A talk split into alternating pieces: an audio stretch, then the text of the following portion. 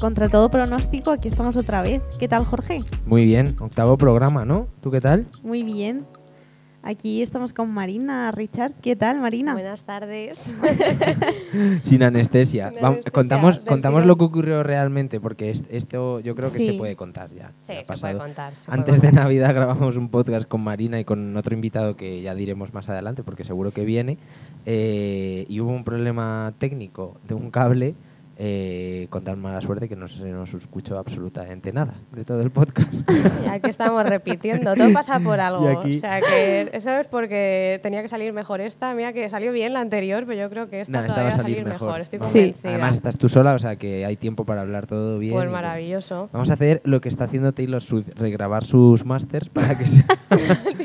Para, ¿Sabíais para eso? que sean suyas. No Sí, te lo conté. Mí me lo no, no contaste. por, por- hacemos un pequeño inciso. El, eh, los másters de las canciones son lo que tú tienes como legalmente que te hace Sí. re- eh, propietario de eso. Eh, sí. Cuando tú firmas con una multi, ese máster es propiedad de la multi. Ajá. Entonces, para hacerse con sus máster y no pagar millones a una multi, está regrabando todo exactamente igual para hacerse dueña de sus propios másters Qué maravilloso. y resubiéndolo. Sí. Se ha revelado. Pues se ha no. revelado. Bueno, es que se llevan revelando. Kanye West se ha revelado varias veces. se Esto ha de reinventarse, sí, es Sí, que sí. es el momento.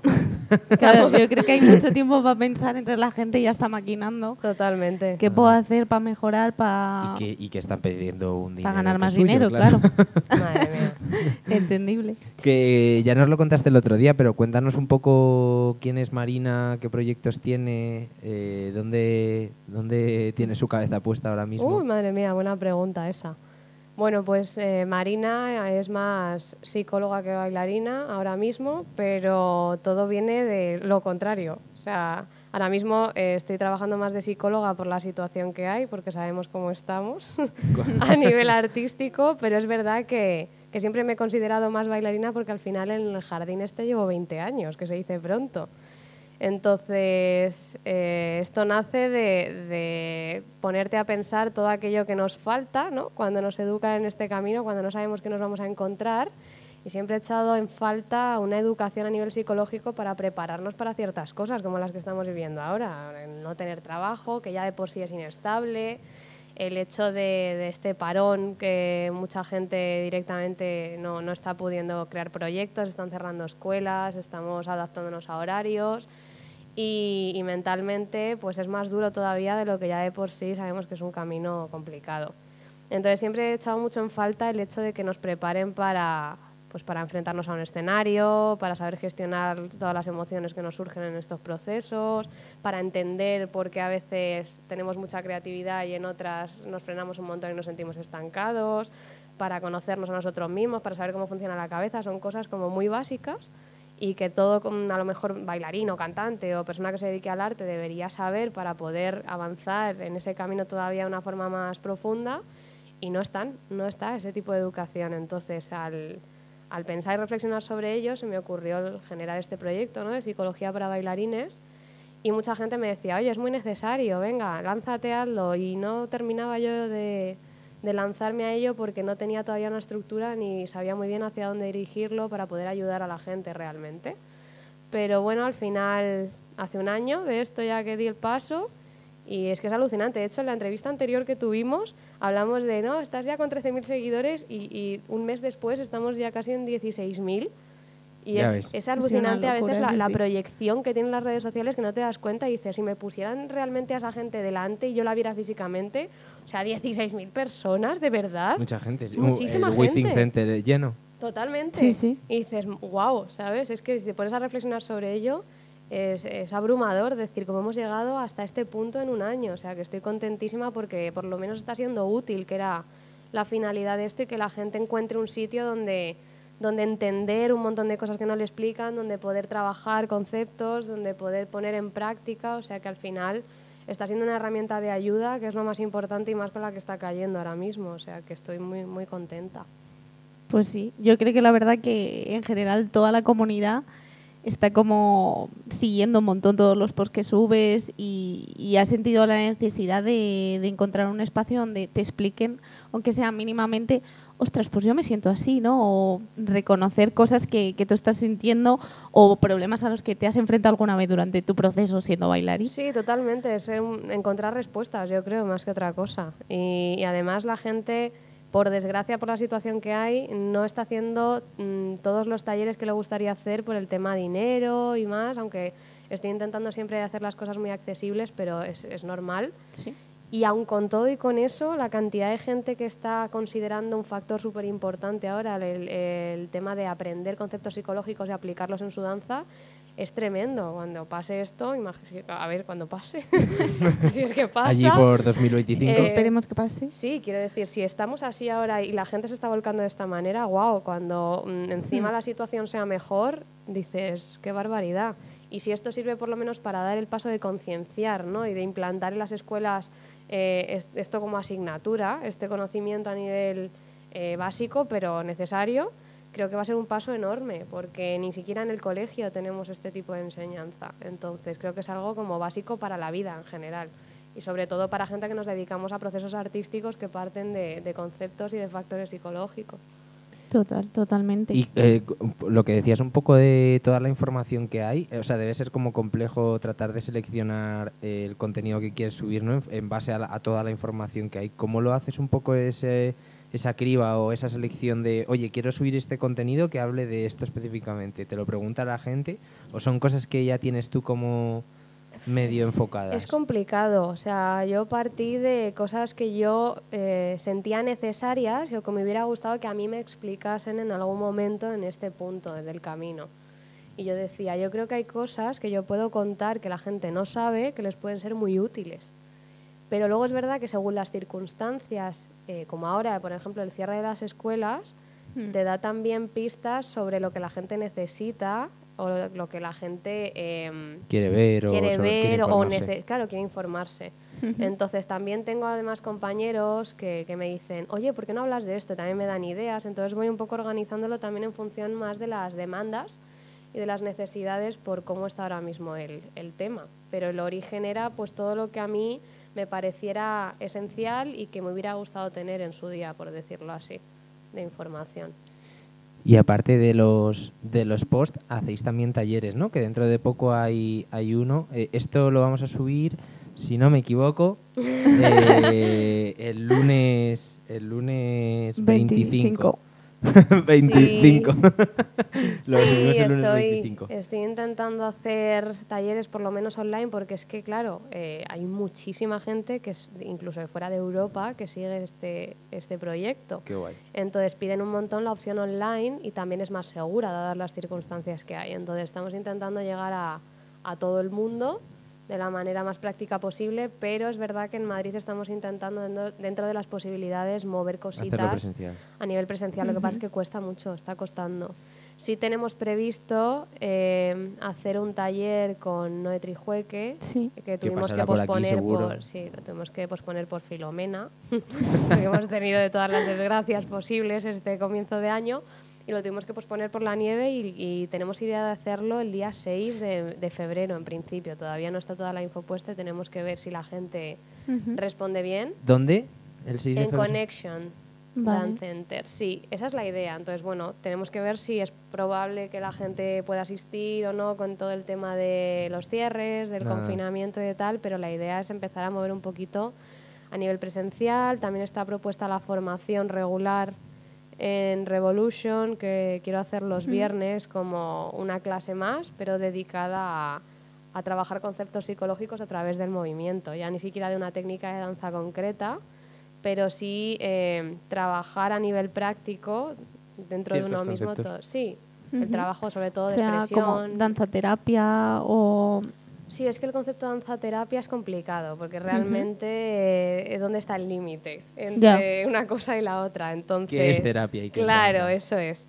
Entonces, la idea es un poco explicar esa parte teórica para que la gente en- entienda cómo funciona un, proceso, un procesamiento cerebral, cómo, cómo son todos los procesos que tenemos a nivel emocional, eh, todos esos picos que tenemos ahora mismo, que estamos manejando como podemos, la ansiedad, el miedo escénico, cosas que tenemos como muy todos los días al alcance de la mano, pero que nunca entramos a, a preguntarnos por qué surgen o de dónde surgen.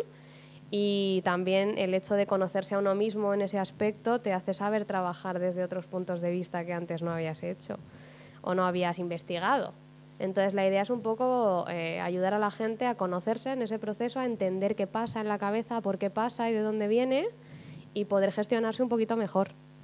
Y, y eso aplicarlo también a, a la creación de piezas, a su propio movimiento, a, a sacar a lo mejor la parte positiva o la parte fuerte de todos esos procesos para potenciarlos, básicamente, y transformarlos en arte, que al final es eh, el, el objetivo que tenemos nosotros dentro de este campo. ¿no?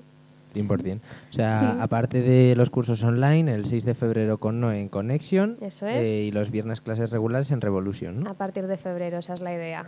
Ahí Ah, estamos. Lo habéis hecho bastante bien porque no coincide con el ataquis, eh, con el ataquis, con el ataque alienígena que es el 13 de febrero, que yo la Ah, está previsto Sí, ya. está- Sí, ya está previsto. Está planeado, Estupendo. sí. Pues nada, a ver cómo nos va. Igual, igual nos vienen hasta mejor para tener más alumnos. Tú fíjate que luego se quedan. Lo adelantamos. Sí, es que sí, sí. Yo no sé, el que cerró Yumanji en 2020 lo cerró un poco regular, ¿eh? Esto. Sí, porque- sí. Había la opción, ¿no? Como de lo cierro mal y de repente vienen los aliens a Tú las dos semanas, ¿no? Sí, además había como mucha. Yo me acuerdo en Año Nuevo, ¿no? Todo el mundo, ¡ah, mira la mierda el 2020! Puta mierda. Totalmente. Fuck you. ¡Fuck you!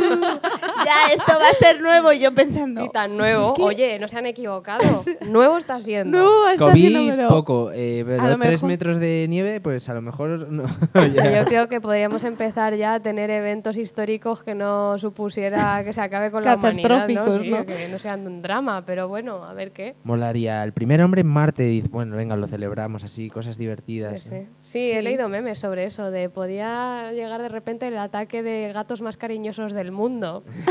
Yo qué sé, ¿sabes? Pero es que una desgracia tras otra. Pues claro, Claro. imagínate si ya hacíamos falta antes toda la que estamos haciendo ahora los psicólogos. Ahí Total, está, vamos, o sea, yo es que yo pienso que todo el mundo, yo noto, yo noto mucho, no, yo lo noto en la calle, en mal, o sea, la gente está muy, muy mal, muy mal, o sea, Frustración a frus- tope. sí, o sea, de verdad yo noto enfado, eh, o sea, a la mínima hay un, una respuesta negativa. Claro, pero fíjate, además está pasando una cosa, que esto lo hablaba con mi entorno últimamente, que es que nos estamos acostumbrando a esto. Claro. Que es que es súper triste si lo piensas. Y es, es, es tremendo escuchar las cifras de muertos todos los días y que ya nos parezca algo normal, porque nos hemos habituado a Sí. llevar un año así. Ya no nos sorprende.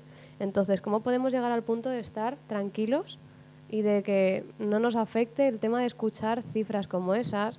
De estar eh, por la calle continuamente con una mascarilla. Yo me acuerdo lo que me impactaba ver a niños con mascarilla cuando empezó todo esto por la Justo calle. hace un año que fue cuando empezaba a llevarla la gente que Claro. decías, uy, ¿qué? ¿pero por qué te la pones si no hace sí, falta? Qué no, raro". pero y, y era, era impactante a nivel visual y ahora es como que estamos tan acostumbrados que Sí, o, Que- o bailando, de hecho. O sea, Sí. por ejemplo, yo recuerdo cuando fue como, no, hay que bailar con mascarilla. Y yo pensé, ostras, tú, pero que yo me voy a morir. Esto, yo es que yo pensaba, Buah, vamos a tener enfermedades en los sí, pulmones, esto es inviable. Y ahora, ahora digo, pues, es que hasta, vamos, me corro una maratón con mascarilla. Totalmente. Hombre, también estamos sacando cosas buenas porque hay algo que estamos practicando mucho que estábamos perdiendo con el tema de las redes sociales por tener el acceso a la información ya de ya, que era la paciencia. Porque como teníamos todo al alcance de la mano en segundos, es como que ves que las nuevas generaciones iban perdiendo esa paciencia que hemos tenido nosotros, sobre todo en el aprendizaje, en el proceso de aprendizaje. Y ahora es que nos está quedando más remedio que ser pacientes. Porque ver, es como- que o eres paciente Claro, o... o sea, no podemos controlar esto, entonces o somos pacientes o es lo que hay. Y ya nos hemos habituado un poco a, bueno, pues adaptarnos a esta circunstancia que por un lado bien, pero por otro la gente está mentalmente muy agotada. Sí. Entonces ya llegamos a un punto que ya no sabes ni, ni qué tienes en la cabeza, ni cómo te sientes. Hay como una especie de bloqueo. Hay crisol, hay crisol. Sí. O sea, yo lo vivo de primera mano. Yo tengo un crisol curioso también. o sea que- Crisol. un crisol. Defíneme eso. Una Macedonia. Anda, Macedonia de emociones. fíjate. Pero la terapia la hacemos otro día tú y Sí, yo, si Macedonia. quieres. Pues fíjate que yo, Macedon Sí, ¿no? yo Crisoles. no, no, no Ah. siento, o sea, yo siento como así. O sea, como, bueno, la gente no lo ve, claro. Eh, muy lineal, en plan como, bueno, yo me adapto ya a esto, pero así, hoy es lunes, miércoles Sí, lo yo estoy mismo, en ese punto jueves también. lo mismo, domingo también, o sea, no hay mucha diferencia. Sí, pero además yo, fíjate que en casa del herrero cuchillo de palo, porque esto, claro, parece que por ser psicólogos No sufrís, ¿no? sufrimos nada, somos de, de chapa. Pero esto pasa mucho y yo estoy en un punto en el que he adoptado la postura de vivir al día y decir, bueno, esto es lo que hay, me centro, soy operativa, soy práctica, porque si me pongo a darle vueltas a la cabeza y a todo lo que no se puede hacer, a lo que era mi vida antes y no es ahora, a todos los trabajos Total, que nos, total, nos han caído eso. por el camino, a la cantidad de, de dramas que está habiendo con los cierres de escuelas, de teatros, de todas las medidas, yo creo que si me centro en eso es cuando voy para abajo, entonces yo adopté ya la postura de vamos a vivir a día de hoy. ¿Cuáles son mi- lo que tengo que hacer hoy? Las cosas que me tocan en sí. agenda y vivo así. Mi vida era más, o sea, era como una montaña rusa, pero a lo mejor la- los picos iban bisemanalmente, a lo mejor más o menos. Ahora en horas pueden ser. Cambiantes. sí, tengo Bueno, picos, pero picos es que, de horas. quiero decir, es normal. Si no estamos así en una situación como esta, ¿cuándo vamos a estar así? Es, Sí, que sí, no, es bien. totalmente normal. O sea, entonces eso es lo que intentamos también hacer ver a la gente, que es que no, no es raro que pase esto, porque es una circunstancia totalmente fuera de, la- de lo normal, de la realidad que conocíamos. Y que el primer paso es aceptarlo. Eso es. tengo nociones, tengo nociones. Ahí está, ahí está el tío entrenando, no veas. Eh, el- vamos a hablar un poco de cosas que gestionas tú dentro del mundo de la danza o, o de las que has hablado, ¿vale? O sea, yo creo que una de las más importantes y que, y que hay varios posts que, que tú lo has comentado es un poco el estrés, ¿no? Que también es justo un poco lo que veníamos hablando con el coronavirus, pero más enfocado a, a la danza, ¿no? Un mundo artístico donde el estrés por eh, gustar más que por ser mejor, sino porque al final tú eres... eh, y esto a lo mejor eh, soy lo tengo yo más en mi cabeza, ¿eh? a ver cómo lo construyo, pero eh, no, no trabajas por el hecho de mejorar, sino porque al final tu, tu trabajo guste a otras personas y sean quien lo compren, ¿no? Entre comillas, como muy resumido. Sí, aquí hay como un- una diferenciación que a la gente le cuesta mucho hacer, precisamente porque nunca nos la explican, pero la diferencia entre ansiedad y estrés. Yo creo que la gente eh, los, los mezcla mucho, los confunde mucho. Y, Y es lo que acabas de hacer, Jorge. Eh, No, has puesto una parte sí y otra no, entonces... Dale, dale, dale. Sí, sí, pero porque además las dos intervienen en esto, es algo con lo que convivimos día a día. El estrés, digamos que es más un, un aviso que cuando es estrés bueno te prepara para una acción. Entonces, esto es, siempre lo explico con el ejemplo de los exámenes, ¿no? Tienes un examen el viernes y entonces tu cabeza el lunes te dice, oye Marina, no has estudiado todavía, tienes un examen el viernes, te lo digo para que tú sepas que te tienes que organizar. Y tú dices, ah, sí, sí. Y entonces llega el martes y te dice el cerebro, oye, que es martes y no te has puesto. Entonces tú ya empiezas a sentir como la mariposilla, en plan de, uy, pues igual debería ponerme, pero no te pones. Entonces te pones el miércoles, te dice el cerebro, oye, ya te quedan dos días, eh, no te va a dar tiempo. Ya es cuando uno se empieza a agobiar y cuando llega el viernes estás sentado en el examen y piensas, no me ha dado tiempo, no, no llego, no me ha dado tiempo, me he dejado dos temas sin estudiar y sientes que no vas a poder aprobar ese examen porque no tienes conocimientos suficientes. Eso es estrés. Cuando sentimos que las demandas del medio superan lo que yo puedo dar de mí para cumplirlas, es cuando se da el estrés, la, eh, la sensación de no puedo con todo y es lo que te activa muchísimo fisiológicamente y cuando es estrés malo es peligroso porque si tienes una cardiopatía o temas similares, pues puedes acabar malito. Un poco como adrenalina, ¿no? Ahí de... Claro, pero porque tiene mucha activación eso fisiológica, taquicardias, este tipo de cosas, que claro, con, con gente que no funcione bien a esos niveles, pues puede ser peligroso. La ansiedad va por otro lado. La ansiedad depende de qué autores, pero bueno, esto tampoco me voy a meter a dar la chapa. Pero mucha gente dentro del gremio la considera como una emoción secundaria, entonces una emoción compleja. Todo el mundo tiene ansiedad porque es un mecanismo intrínseco con el que nacemos y que lo que, lo que trata es de, de vaciar cuando tenemos demasiada carga emocional y de advertirnos de amenazas exteriores. ¿Qué pasa? Esto es muy bueno si funciona bien, pero muchas veces eh, la ansiedad se confunde porque califica de amenaza cosas que realmente no son amenazantes. Ujú. Y ahí es donde entran los problemas de los que tú me hablabas.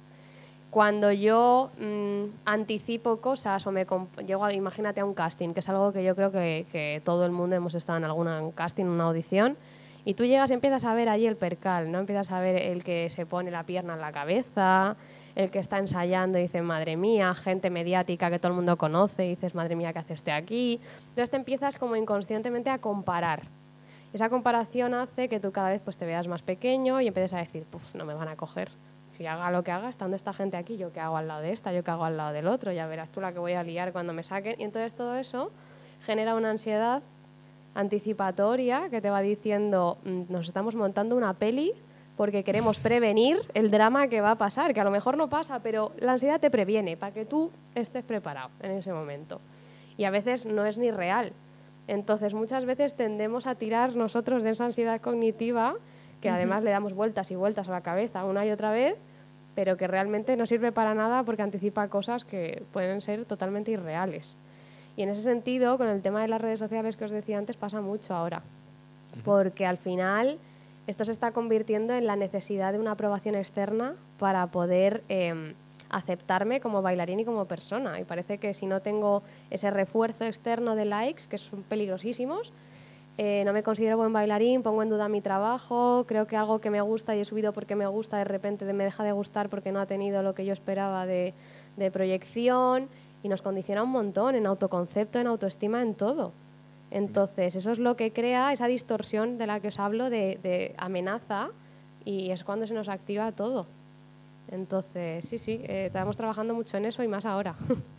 No, pero qué Sí. guay que hayas contado bien la diferencia y tal, porque creo que es súper útil súper saberla. necesario. Sí, yo creo que, que es que ahora mismo todos, o sea, todos los bailarines nos, o sea, nos sentimos así porque hay una presión tan grande. Sí.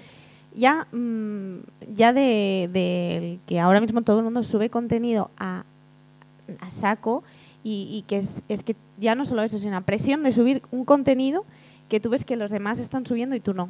Claro, es que aquí ya de por sí eh, estamos muy acostumbrados a trabajar bajo estrés porque trabajamos mucho en un, cor- en un periodo muy corto de tiempo. Entonces se te piden cosas para ayer ya. Pero encima con lo que decíamos de redes sociales llega un punto en el que parece que si no subes contenido no estás. No estás en activo, no estás en el mundillo, no estás eh, en el ambiente social.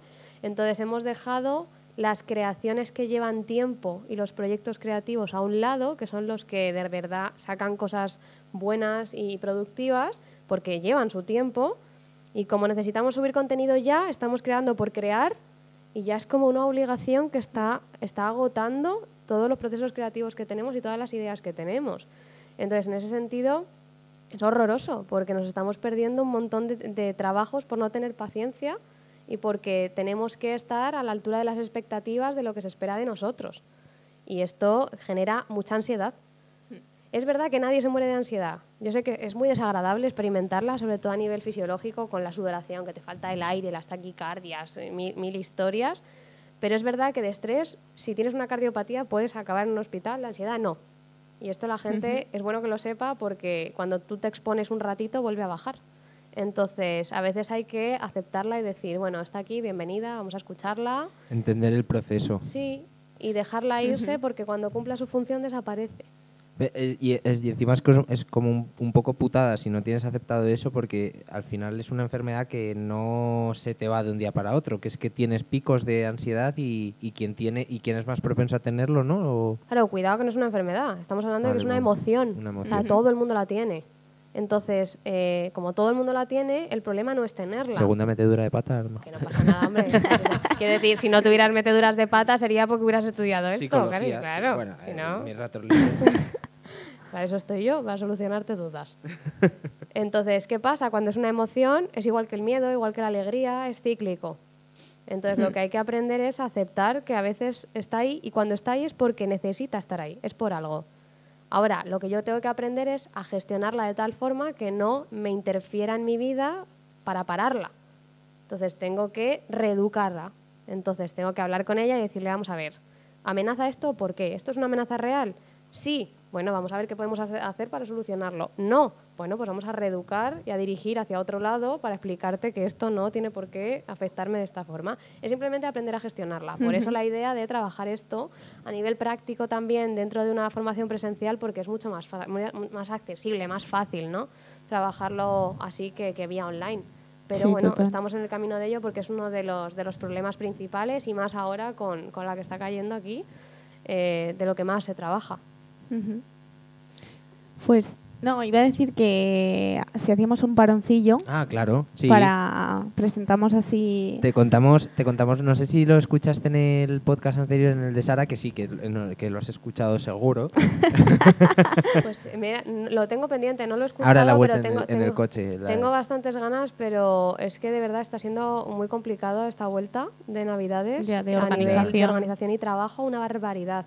Pero lo tengo muy pendiente. Y además es que eh, conozco mucho a Sara y, y sé que ha dicho cosas súper interesantes.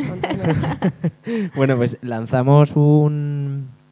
eh, Una como- propuesta, Sí, sí. un- iba a decir un reto, pero no, no es un reto, es una propuesta para en los parones que tenemos ir Sí. poniendo a, a, eh, artistas, de, a músicos, Sí. eh, pues independ- no sé, iba a decir independientes o no independientes, que les apetezca poner un trocito de su música. y- Maravilla esto. Y hoy tenemos a la segunda persona. El otro día fue un chico que Lucía conoce mucho y...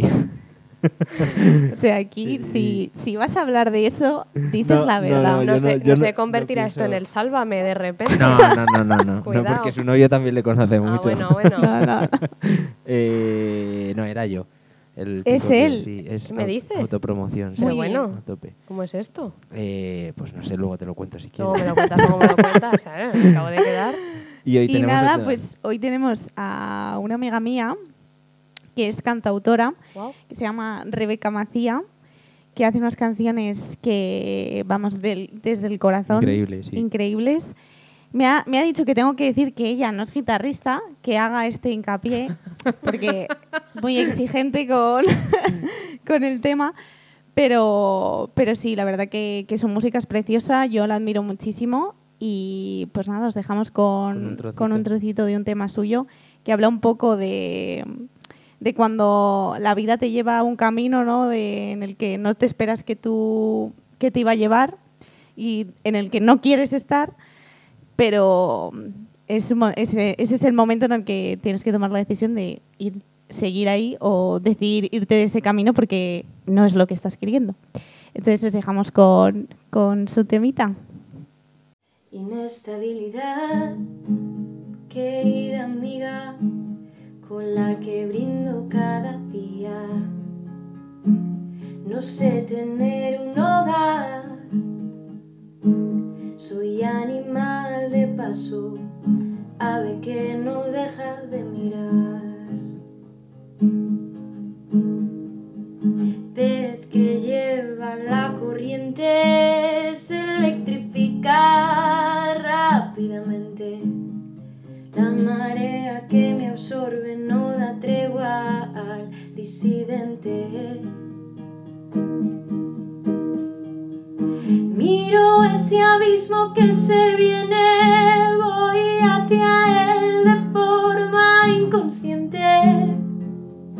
Fuerzas mayores me animan a llegar a un futuro que no quiero, un futuro que no soy.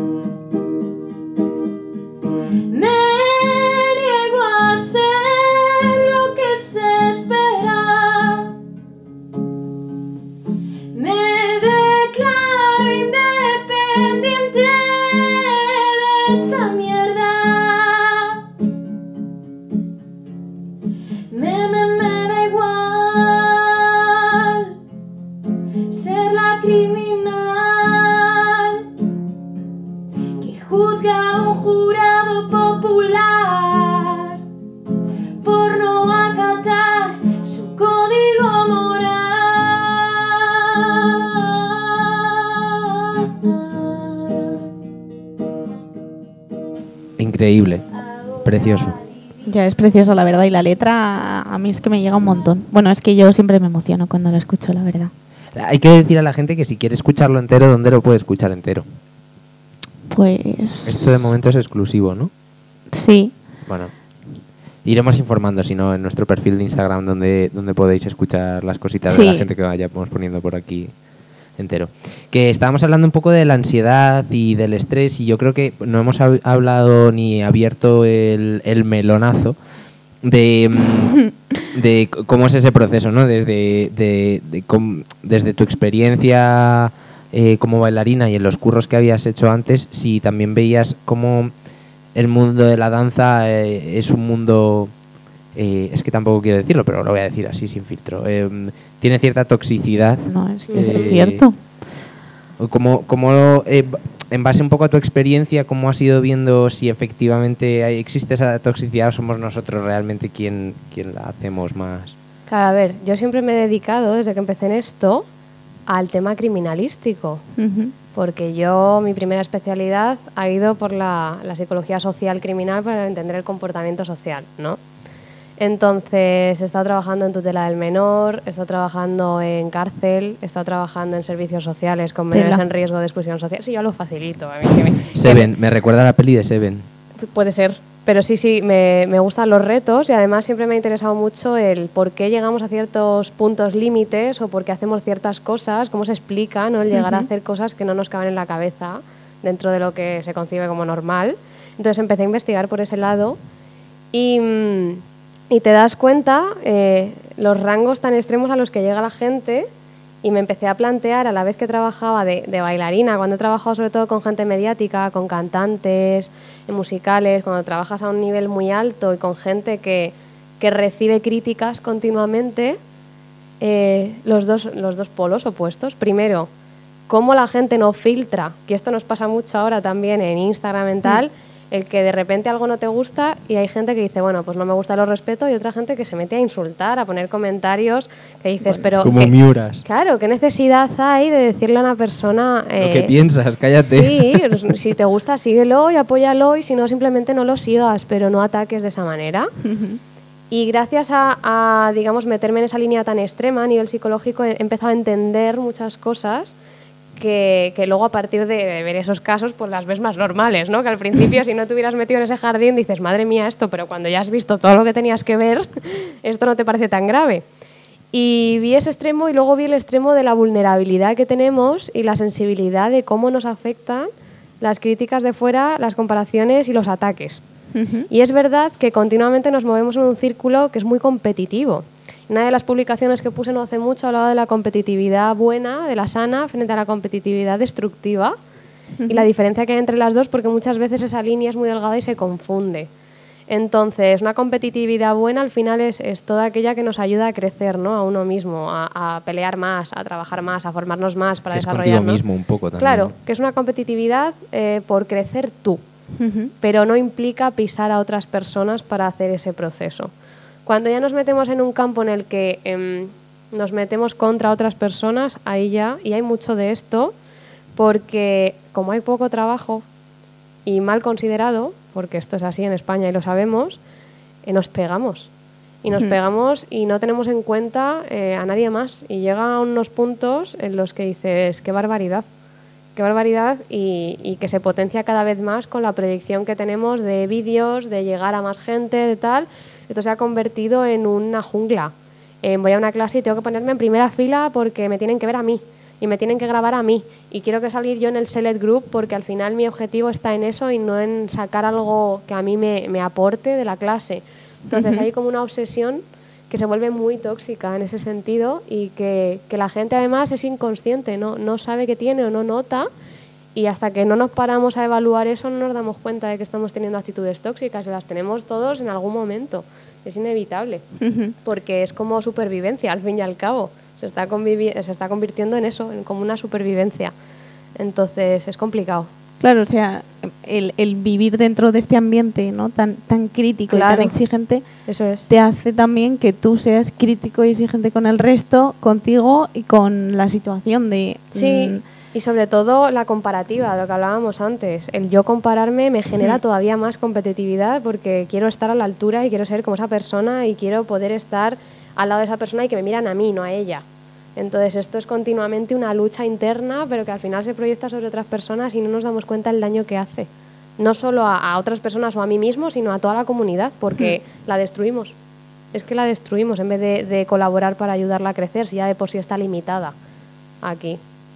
Hay como hay co- cosas que se me estaban ocurriendo para, para como nutrir esa competitividad individual, ¿no? Sí. Y es como colaborar con gente que aunque sea muy diferente a ti o que nunca habías pensado que podías colaborar, seguramente que te ayude a, a- mejorar a ti mismo, Claro, es escuchar el un poco más, ¿no? Entender a otros bailarines como una fuente de inspiración y de compartir Total. no información. como el enemigo.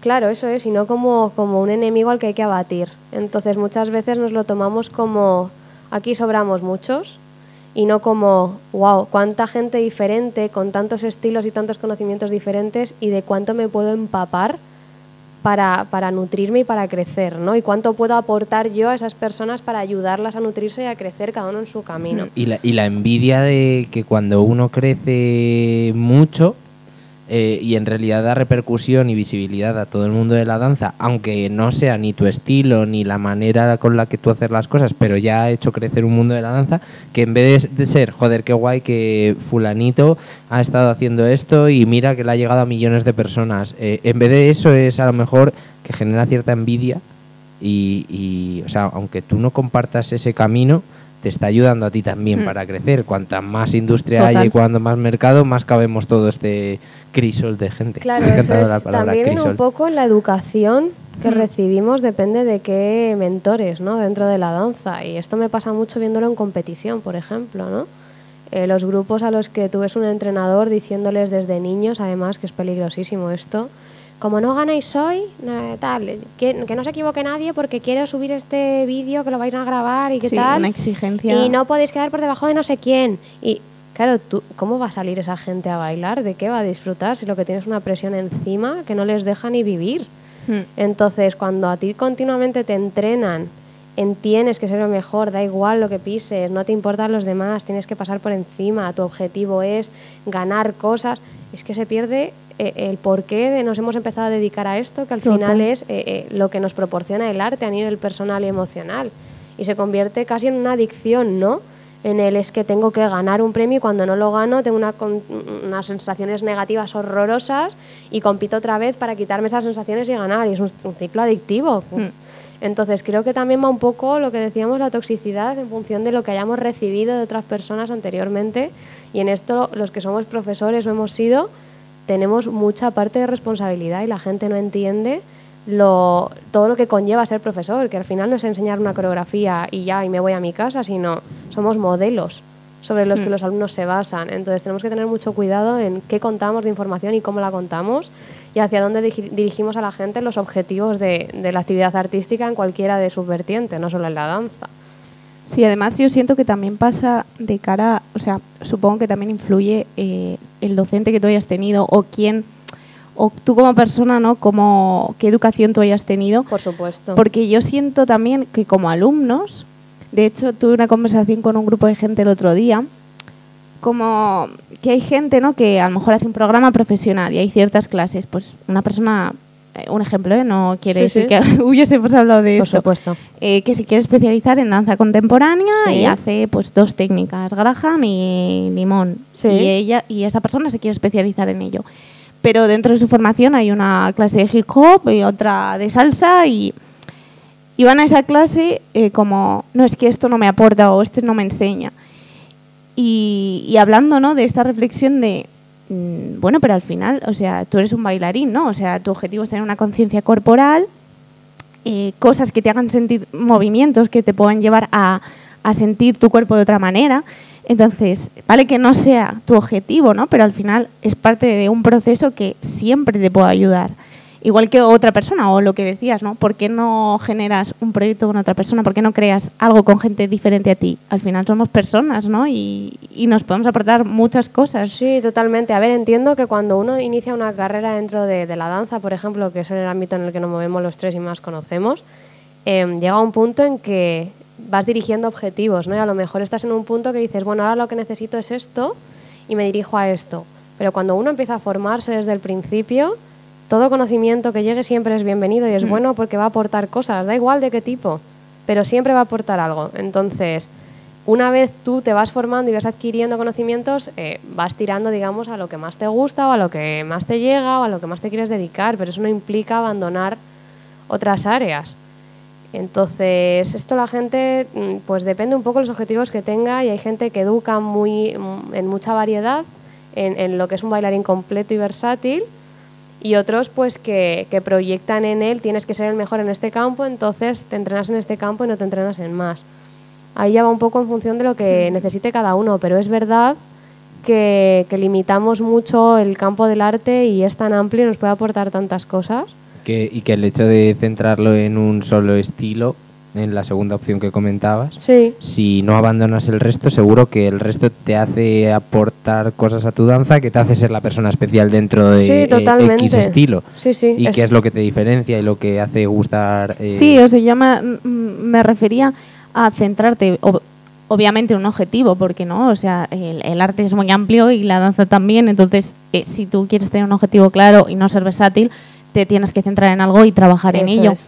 Pero no negarte A eso me refería. a, claro. a abrirte a, a otras cosas que, que, joder, que siempre, es que siempre te van a aportar. Incluso a lo mejor lo que menos te espera que te va a aportar y que te va a beneficiar es lo que te va a El beneficiar. negacionismo es malo en todas las vertientes.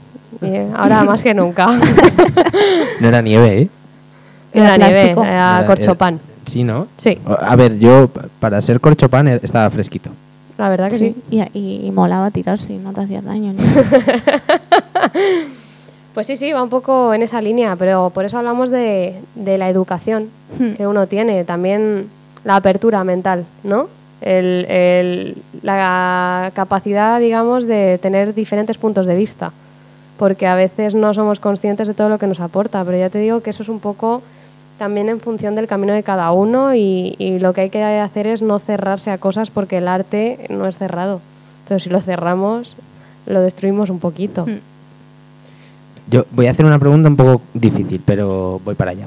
Eh, carta a los Reyes Magos, o sea, la carta de los Reyes Magos de Marina, para que qué cosas deberían pasar en el mundo de la danza para que dentro de cinco años todo esto de que comentamos, que, que yo creo que ha mejorado mucho desde, desde lo que nos conocemos Marina y yo, que Ojo, son unos sí, cuantos ¿eh? años, Sí. mundo de competiciones y demás, ha mejorado algo. Ha mejorado mucho. Hay trabajo, Los pero cebolletas por, aquí. por suerte, sí, es que ya, madre mía, ya. Es que se dice pronto, ¿eh? 30, pero ¿eh? llevamos, vamos con la treintena ya aquí a la espalda, ¿no veas? A mí me quedan tres años todavía. Sí, ya estamos más o menos. A mí, a mí- a mí un poco menos, pero, pero bueno, me queda, que es lo importante. No, de verdad, yo creo que la cosa ha mejorado, ha mejorado, pero todavía hay trabajo que hacer y por suerte eh, se está eh, metiendo dentro ahora la necesidad de todo el, tema de trabajo mental que antes ni, ni, vamos, no era ni previsible el trabajar esto y ahora yo creo que, que nos está viniendo bien un poco la situación para entender la gravedad del asunto ¿no? y para ponernos a trabajar en ello.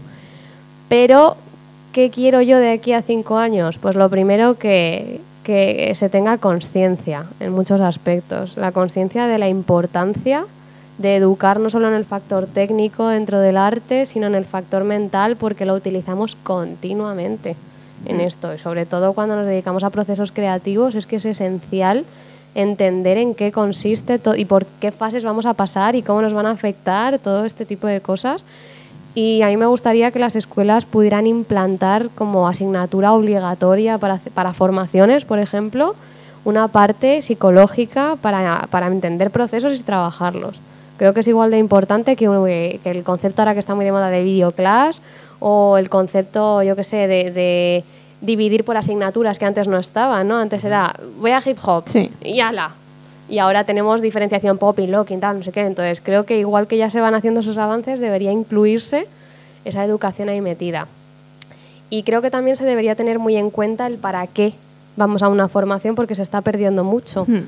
Eh, la finalidad del arte, ¿no? Al final, como decíamos antes que tenemos toda la información ya, se está convirtiendo en voy a clase para tener material audiovisual y poder compartirlo y promocionarme y nos estamos olvidando del voy para aprender a bailar y las clases en las que no se graba o no se hace coreografía. También me aportan. Sí, pero te encuentras que ahora mismo tienen mm, un tercio de los alumnos Sí. que tienen las clases de coreografía y dices, ambas cosas te van a ayudar mucho en tu camino, pero hay que compaginarlas y es necesario porque la danza nace de una cultura y de un momento social y político concreto y tiene un porqué y tiene una historia detrás. Y para uno poder entender y compartir eso, tiene primero que estudiar y que conocer. Y esto no es solo práctico. Y tienes que entrenar una técnica y tienes que entrenar muchas cosas que la gente se pierde ahora mismo por el camino y que cuando nosotros empezamos era como impensable no hacerlas, por decirlo así. Entonces, me gustaría que se tuviera un poco en cuenta también la necesidad de, de tener paciencia en el proceso, de que la gente entendiera la necesidad de formarse en ambas cosas, no solo quedarse con la parte material y sobre todo el trabajar a nivel psicológico, que creo que se ha demostrado que más que nunca es esencial. De las cosas mejores que, que ha pasado gracias a la pandemia, el que se le dé bastante relevancia a los problemas mentales y a las enfermedades o, los, o el entender tu mente. Sí, totalmente. Sí, Eh, yo creo que también, o sea, a, a pesar de que ha sido como un, un momento ¿no? de, de nuestra vida como shock, bloqueo, yo creo que también ha sido como un momento de, de, oye, que no pasa nada, que hoy no has hecho nada, que, que- que tienes que entender que, esto está bien y, y un poco dejarnos reflexionar sobre, joder, el mundo va tan rápido que es que no pasa nada por sentarme un día a pensar qué tengo que hacer o qué, qué, pasa. Y eso es algo que, que yo creo que no nos estaba dejando Totalmente. hacer la Pero vida porque iba tan rápido, tan rápido. De esto os acordáis que hablábamos en la otra entrevista y no había salido todavía. De cuando llegó la cuarentena, la necesidad de ser productivos. sí. ¿Os acordáis de esto? Que lo Sí, hablamos sí, y nos sí. reíamos la otra vez, pero es que creo que es súper importante hablar de esto, porque es que yo tenía la agenda más apretada en cuarentena de lo que la tengo ahora y de lo que lo he tenido siempre. Yo decía, pero bueno, ¿cómo es esto? A las 5 clase de dancehall, a las 6 tengo locking, eh, tengo que hacer un bizcocho que una receta a las 7, luego videollamada con 3 que estoy... O sea, Luego el, sí. el vinito por videollamada. que luego- pero- por el grupo te decían, pero ¿cómo no puedes quedar? no? Pero Si un estrés, claro, yo tenía la agenda apretadísima, decía, pero además es que si no hacías nada, veías a todo el mundo que no paraba de hacer Sí. Cosas y decías, tengo que aprovechar el tiempo, tengo que ser productivo. Y es que no nos permitíamos ni descansar aunque nos obligaran a estar en casa. Entonces también es muy importante entender que los descansos son igual de importantes que, O más. o más que, que los entrenamientos y estamos acostumbrados a no parar y a no escuchar al cuerpo. Sí. Y muchas veces el cuerpo eh, llega a lesionarse porque no estamos escuchando las señales psicológicas de no puedo más, para un poco.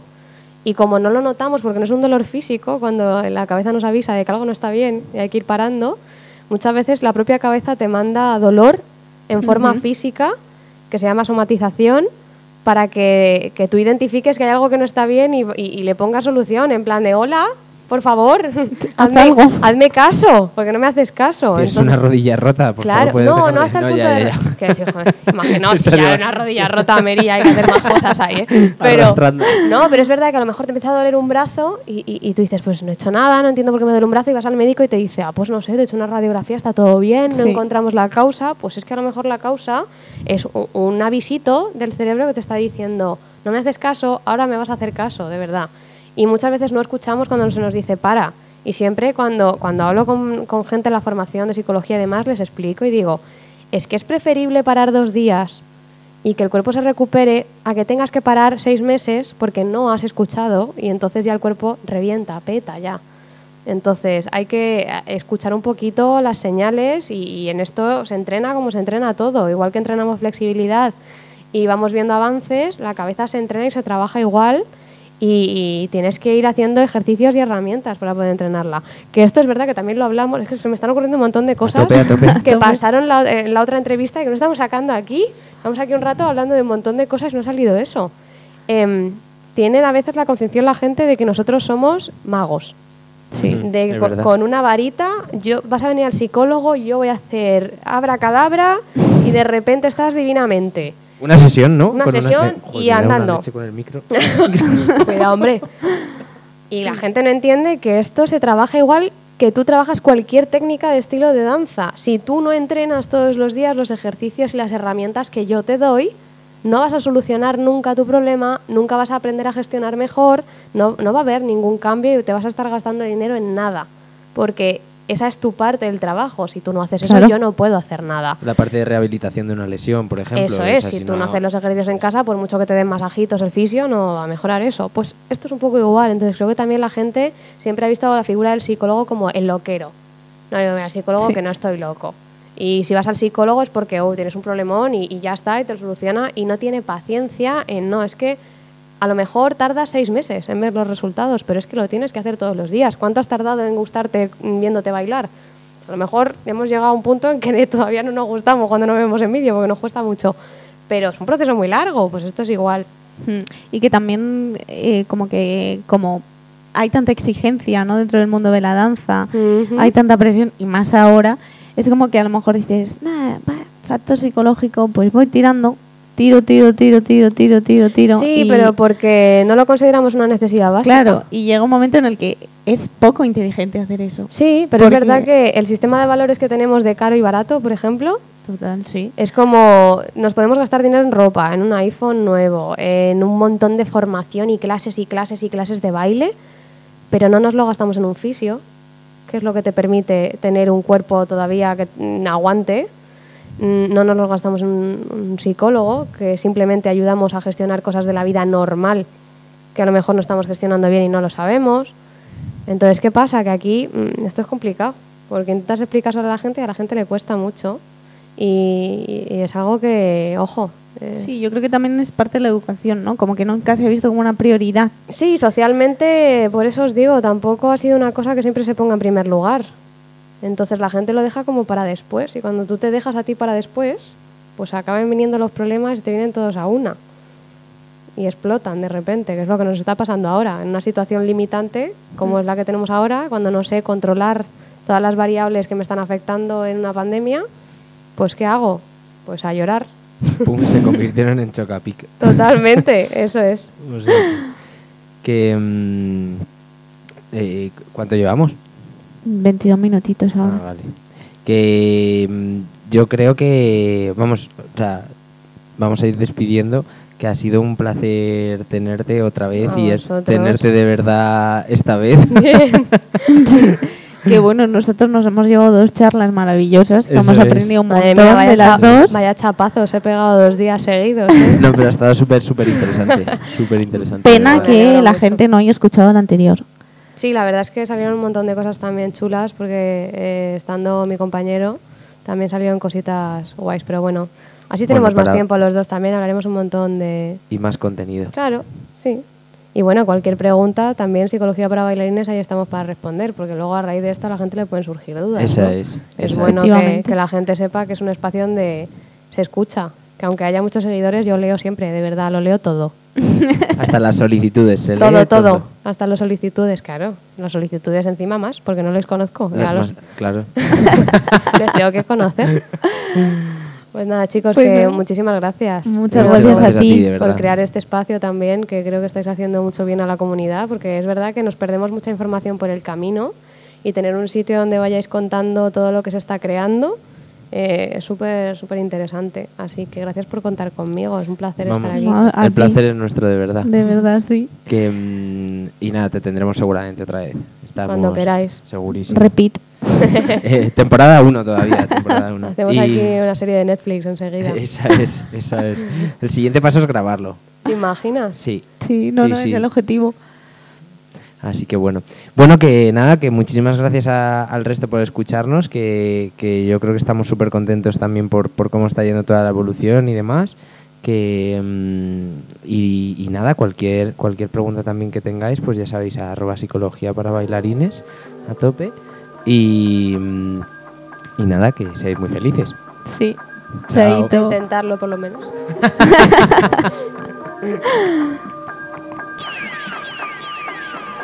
That's a good one.